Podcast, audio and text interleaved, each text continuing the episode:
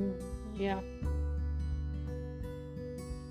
la contaminación y los, los problemas que causan a nuestra sociedad. La contaminación ambiental es uno de los problemas que más aqueja a nuestra sociedad. En estos últimos tiempos, las acciones irresponsables de muchos ciudadanos han traído consecuencias graves al ambiente y han afectado a gran medida al bienestar de la población.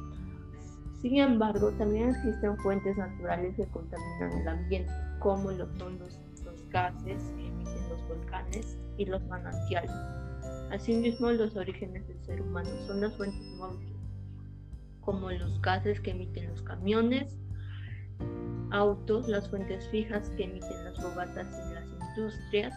Por ello es importante proponer acciones que reduzcan los altos índices de la contaminación y comprometernos con su cumplimiento en favor del ambiente y la salud de todos los seres vivos.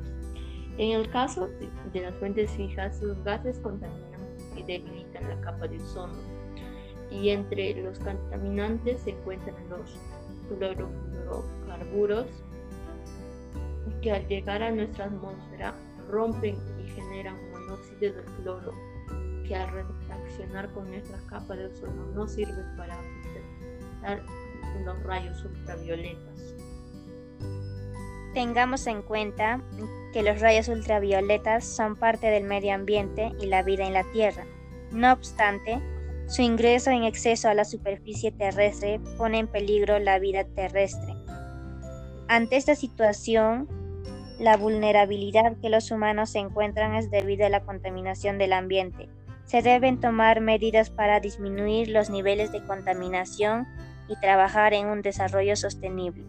Por ejemplo, en vez de hacer uso de auto o un omnibus, es preferible caminar o manejar bicicleta para trasladarse de un lugar a otro.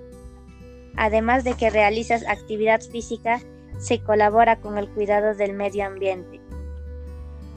En consecuencia, debemos resaltar que es importante proponer acciones que reduzcan los altos índices de contaminación y comprometerse con su cumplimiento en favor del ambiente y la salud de todos los seres vivos. Ya está, eso no.